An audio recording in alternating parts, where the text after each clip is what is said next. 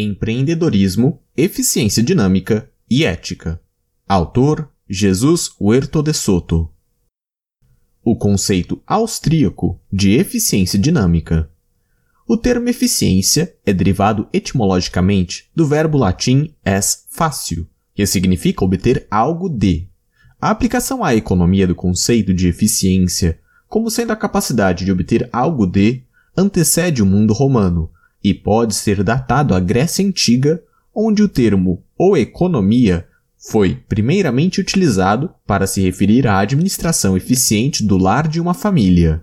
Vale lembrar que Xenofonte, em sua obra O Economicus, escrita em 380 a.C., explica que há duas maneiras distintas de se aumentar o patrimônio da família.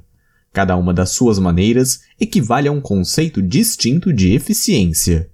A primeira maneira corresponde ao conceito estático de eficiência e consiste na administração austera e sensata dos recursos disponíveis, ou dos recursos existentes na natureza, evitando que eles sejam desperdiçados. De acordo com Xenofonte, a melhor maneira de se alocar esta eficiência estática é mantendo o lar em bom estado. No entanto, junto com o conceito estático de eficiência, Xenofonte introduz um conceito distinto, o da eficiência dinâmica, o qual consiste na tentativa de se aumentar o patrimônio por meio da criatividade empreendedorial, ou seja, mais pelo comércio e pela especulação do que pelo esforço em se evitar o desperdício dos recursos já disponíveis. Esta tradição de fazer uma clara distinção entre os dois diferentes conceitos de eficiência, a estática e a dinâmica, durou até a Idade Média. Por exemplo, São Bernardino de Siena escreveu que os lucros dos comerciantes eram justificáveis não somente por causa de sua sensata administração dos recursos disponíveis, mas também e principalmente pela assunção dos riscos e perigos, do latim pericula, inerentes a qualquer especulação empreendedorial. Infelizmente, o desenvolvimento da física mecânica que começou na era moderna, teve uma influência bastante negativa sobre a evolução do pensamento econômico, especialmente o século XIX, quando a ideia de eficiência dinâmica já estava quase que totalmente esquecida pela ciência econômica. Tanto o austríaco Hans Mayer, antes da Segunda Guerra Mundial, quanto Philip Mirovsky, atualmente enfatizaram que a economia neoclássica convencional desenvolveu-se como sendo uma cópia perfeita da física mecânica do século XIX, utilizando o mesmo método formal, mas substituindo o conceito de energia pelo de utilidade e aplicando os mesmos princípios de conservação, maximização do resultado e minimização de perdas. O autor mais representativo desta tendência negativa foi Leon Walras, que, em sua monografia de 1909, Economics in Mechanics, afirmou que as fórmulas matemáticas de seu livro Elements of Pure Economics eram idênticas àquelas da física matemática.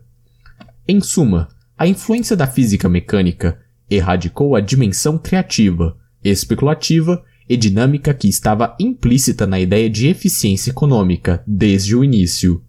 E tudo o que restou foi o aspecto estático e reducionista, o qual consiste unicamente em minimizar o desperdício dos recursos econômicos, os quais já estão disponíveis e são conhecidos. Esta mudança ocorreu não obstante o fato de que, na vida real, nem os recursos e nem a tecnologia são dados constantes. Eles variam continuamente como resultado da criatividade empreendedorial. O conceito reducionista da eficiência estática teve uma enorme influência teórica e prática no século XX. Os socialistas fabianos, Sidney e Beatrice Webb, nos fornecem um bom exemplo. Este casal se sentia extremamente abalado com o desperdício que eles acreditavam ser gerado pelo sistema capitalista. E, por isso, fundaram a London School of Economics como um esforço para promover a reforma socialista do capitalismo. O objetivo desta reforma socialista seria eliminar o desperdício e tornar o sistema econômico mais eficiente. Com o tempo, os webs não mais guardavam segredo e passaram a confessar abertamente sua calorosa admiração pela eficiência que acreditavam ter observado na Rússia soviética, ao ponto de Beatrice chegar a declarar que apaixonei-me pelo comunismo soviético. Outro autor completamente influenciado pelo conceito estático de eficiência econômica foi o próprio John Maynard Keynes, que em sua introdução à edição alemã de A Teoria Geral, em 1936, afirmou abertamente que suas políticas econômicas sugeridas se adaptam muito mais facilmente às condições de um Estado totalitário. Keynes também elogiou copiosamente o livro Soviet Communism, que Sidney e Beatrice Webb haviam publicado três anos antes. Adicionalmente, nos anos 1920 e 1930, o conceito estático de eficiência econômica se tornou o ponto central de toda uma nova disciplina, que passou a ser chamada de economia do bem-estar, a qual foi desenvolvida a partir de abordagens alternativas, dentre as quais a abordagem de Pareto é mais conhecida. De uma perspectiva paretiana, um sistema econômico está em um estado de eficiência quando ninguém é capaz de melhorar sua situação sem necessariamente piorar a situação de outra pessoa. Nossa principal crítica à economia do bem-estar é que ela reduz o problema da eficiência econômica a um simples problema matemático de maximização no qual todos os dados econômicos são presumidos como sendo já conhecidos e constantes. No entanto, estas presunções são completamente equivocadas. Todos os dados da economia estão em contínua mudança em decorrência da criatividade empreendedorial. E é exatamente por esta razão que temos de introduzir um novo conceito, o da eficiência dinâmica, o qual deve ser entendido como a capacidade de estimular a criatividade empreendedorial e a coordenação. Em outras palavras, a eficiência dinâmica consiste na capacidade empreendedorial de descobrir oportunidades de lucro e de coordenar e superar quaisquer desajustes sociais ou descoordenações. Em linguagem de economia neoclássica, o objetivo da eficiência dinâmica não deve ser o de empurrar o sistema em direção à fronteira de possibilidades de produção, mas sim o de expandir e aprimorar a criatividade empreendedorial e, com isso, deslocar a curva de possibilidade de produção continuamente para a direita. A palavra empreendedorismo é derivada etimologicamente no termo latim imprehendo, que significa descobrir, ver, perceber algo. Neste sentido, podemos definir empreendedorismo como sendo a capacidade tipicamente humana de reconhecer as oportunidades de lucro que aparecem no ambiente e agir apropriadamente para tirar proveito delas. Empreendedorismo, portanto, envolve um tipo especial de alerta, a capacidade de estar sempre vigilante e atento. Também totalmente aplicável à ideia de empreendedorismo é o verbo especular, o qual advém do termo latim especula, que se refere às torres das quais as sentinelas conseguiam ver ao longe e detectar qualquer coisa que se aproximasse. Toda e qualquer ação empreendedorial não apenas cria e transmite novas informações, como também coordena o até então descoordenado comportamento dos agentes econômicos. Sempre que um indivíduo descobre ou cria uma oportunidade de lucro e compra barato um determinado recurso e o revende a um preço mais alto, ele está fazendo que o comportamento até então descoordenado dos proprietários daquele mesmo recurso, os quais muito provavelmente estavam esbanjando-o e desperdiçando, seja harmonizado com o comportamento daqueles que necessitam deste recurso. Portanto, a criatividade e a coordenação são dois lados da mesma moeda. Do ponto de vista dinâmico, um indivíduo, uma empresa, uma instituição ou até mesmo todo um sistema econômico será tanto mais eficiente quanto mais ele promover a criatividade e a coordenação empreendedorial. E desta perspectiva dinâmica, o objetivo realmente importante não é tanto de evitar o desperdício de determinados meios considerados como já conhecidos e disponíveis, mas sim o de continuar descobrindo e criando novos meios e fins.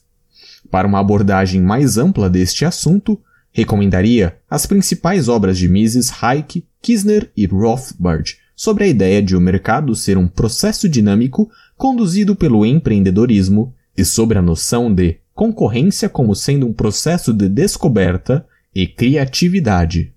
Em minha opinião, estes autores austríacos são os que nos fornecem um mais exato conceito de eficiência dinâmica, o qual se diferencia daquele conceito mais imperfeito de eficiência dinâmica desenvolvido tanto por Joseph Schumpeter quanto por Douglas North.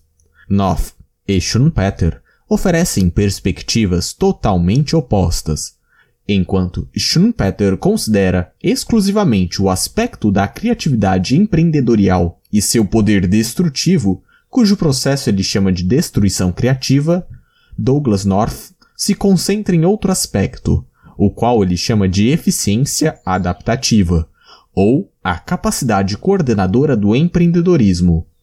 Portanto, o verdadeiro conceito austríaco de eficiência dinâmica, aquele desenvolvido por Mises, Hayken e Kisner, combina a dimensão criativa com a dimensão coordenadora. Já Schumpeter e North estudam ambos estes conceitos de maneira separada, fracionada e reducionista. Eficiência dinâmica e ética. Qual é a relação íntima que existe entre a ética e o conceito da eficiência dinâmica acima apresentado? A convencional teoria econômica neoclássica baseia-se na ideia de que as informações do mercado são objetivas e conhecidas por todos, em termos probabilísticos ou exatos, e que a questão da maximização de utilidade não possui absolutamente nenhuma ligação com considerações morais. Adicionalmente, o ponto de vista estático, o qual é dominante no ensino atual de economia, leva à conclusão de que os recursos são, de certa maneira, dados e conhecidos por todos, e que, portanto, o problema econômico de sua distribuição é separado e diferente do problema de sua produção. Mas a verdade é que, se os recursos já são dados e conhecidos, é de vital importância investigar qual a melhor maneira de alocar entre diferentes pessoas tanto os meios de produção disponíveis quanto os bens de consumo por eles produzidos. Toda esta abordagem neoclássica se esfacela como um castelo de areia caso optemos por seguir o conceito dinâmico do processo de mercado, fundamentado na teoria do empreendedorismo e na noção de eficiência dinâmica acima explicadas. Desta perspectiva, cada ser humano possui uma capacidade criativa ímpar e específica, a qual o permite continuamente perceber e descobrir novas oportunidades de lucro. O empreendedorismo consiste na capacidade tipicamente humana de criar e descobrir novos meios e fins, e é a mais importante característica da natureza humana. Se os meios, os fins e os recursos nunca são dados e conhecidos por todos, mas sim são continuamente criados do nada em consequência da ação empreendedorial de seres humanos, então resta claro que o fundamental problema ético não mais é o de como distribuir de maneira justa tudo aquilo que já existe, mas sim o de como promover a criatividade e a coordenação empreendedorial. Consequentemente, no campo da ética social, chegamos à fundamental conclusão de que a ideia de que seres humanos são agentes criativos e coordenadores implica a axiomática aceitação do princípio de que cada ser humano possui o direito natural de se apropriar de todos os resultados de sua criatividade empreendedorial, ou seja, a apropriação privada dos frutos da descoberta e da criação empreendedorial é um princípio autoevidente das leis naturais. E é assim porque, se um indivíduo empreendedor não pudesse reivindicar para si aquilo que ele criou ou descobriu, sua capacidade de detectar oportunidades de lucro estaria completamente bloqueada, e seu incentivo para agir desapareceria. Adicionalmente, este princípio é universal no sentido de que ele pode ser aplicado para todas as pessoas, a todos os momentos, em todos os lugares. Impedir que a ação humana seja totalmente livre, coagindo-a de modo a proibir que as pessoas tenham o direito de possuir integralmente tudo aquilo que elas empreendedoristicamente criaram, não apenas é dinamicamente ineficiente, uma vez que obstrui sua criatividade e capacidade de coordenação, como também é fundamentalmente imoral, uma vez que tal coerção impede os seres humanos de desenvolverem aquilo que é, por natureza, inerente a eles, sua capacidade inata de imaginar e criar novos meios e fins para tentar alcançar seus próprios objetivos e aspirações. Exatamente por estes motivos, não somente o socialismo e o intervencionismo, mas também toda e qualquer forma de estatismo e tributação são não apenas dinamicamente ineficientes, como também eticamente injustos e imorais. Vale enfatizar que a força da criatividade empreendedorial também se manifesta no desejo de se ajudar os mais pobres e na busca sistemática por situações em que terceiros estão necessitados com o intuito de ajudá-los. Com efeito, a coerciva intervenção estatal, por meio dos mecanismos típicos do chamado estado de bem-estar social, neutraliza e, em grande medida, obstrui o esforço empreendedorial de se ajudar um semelhante que está passando por dificuldades. Os incentivos para o auxílio ao próximo são tolhidos e a tarefa acaba sendo transferida para o aparato estatal, o qual, justamente por funcionar fora de um ambiente de eficiência dinâmica, simplesmente não tem como agir de maneira correta. Adicionalmente, de acordo com nossa análise, Nada é mais dinamicamente eficiente do que a justiça, entendida em seu sentido correto. Se pensarmos no mercado como um processo dinâmico, então a eficiência dinâmica estendida, como coordenação e criatividade, é resultante do comportamento de seres humanos que seguem determinadas leis morais, principalmente no que diz respeito à vida, à propriedade privada e ao cumprimento de contratos. Somente quando o exercício da ação humana está sujeito a estes princípios éticos é que ela pode gerar processos sociais dinamicamente eficientes. Portanto, do ponto de vista dinâmico, a eficiência é incompatível com os diferentes modelos de igualdade ou justiça, contradizendo o segundo teorema fundamental da economia de bem-estar. A eficiência advém de apenas uma ideia de justiça, aquela baseada no respeito à propriedade privada, ao empreendedorismo e, como veremos mais abaixo, também aos princípios da moralidade pessoal. Sendo assim, não há nenhuma contradição entre eficiência e justiça, desde que, por justiça, entendamos seu conceito genuíno, e não aquele especificado pelos filósofos sociais. O que é justo não pode ser ineficiente, e o que é eficiente não pode ser injusto. Uma análise dinâmica revela que a justiça e a eficiência são dois lados da mesma moeda, o que também confirma a ordem consistente e integrada que existe no espontâneo universo social das interações humanas.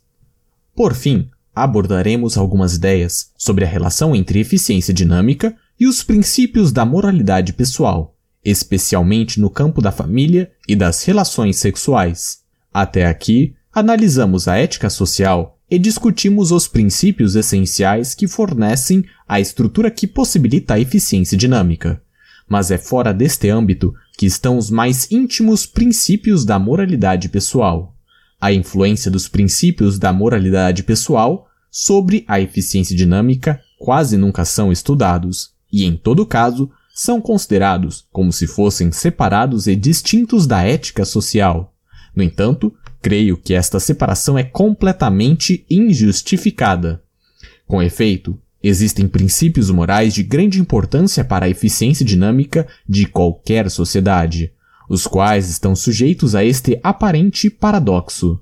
A incapacidade de segui-los em um nível pessoal gera enormes custos em termos de eficiência dinâmica, porém a tentativa de impor estes princípios morais por meio da força estatal, irá gerar ineficiências ainda mais severas. Logo, certas instituições sociais são necessárias para transmitir e estimular estes princípios morais individuais, os quais, por sua própria natureza, não podem ser impostos pela violência e pela coerção, mas são, não obstante, de grande importância para a eficiência dinâmica de qualquer sociedade. É principalmente através da religião e da família, que os seres humanos, geração após geração, conseguem internalizar estes princípios e, assim, aprendem a mantê-los e a transmiti-los para seus filhos. Os princípios relacionados à moralidade sexual, à criação e à preservação da instituição da família, à fidelidade entre os cônjuges, ao cuidado com os filhos, ao controle de nossos instintos primitivos e à superação e coibição da inveja, são todos de crucial importância para todo e qualquer bem-sucedido processo social de criatividade e coordenação. Como Hayek nos ensinou, tanto o progresso da civilização quanto o desenvolvimento econômico e social requerem uma população em constante expansão que seja capaz de sustentar e absorver, em meio a este contínuo aumento no número de pessoas, o crescimento ininterrupto no volume de conhecimento social gerado pela criatividade empreendedorial. A eficiência dinâmica depende da criatividade das pessoas e de sua capacidade de coordenação, e tudo mais constante, ela tende a crescer quando o número de seres humanos aumenta. Mas tal eficiência dinâmica só pode acontecer dentro de uma determinada estrutura de princípios morais que governe as relações familiares.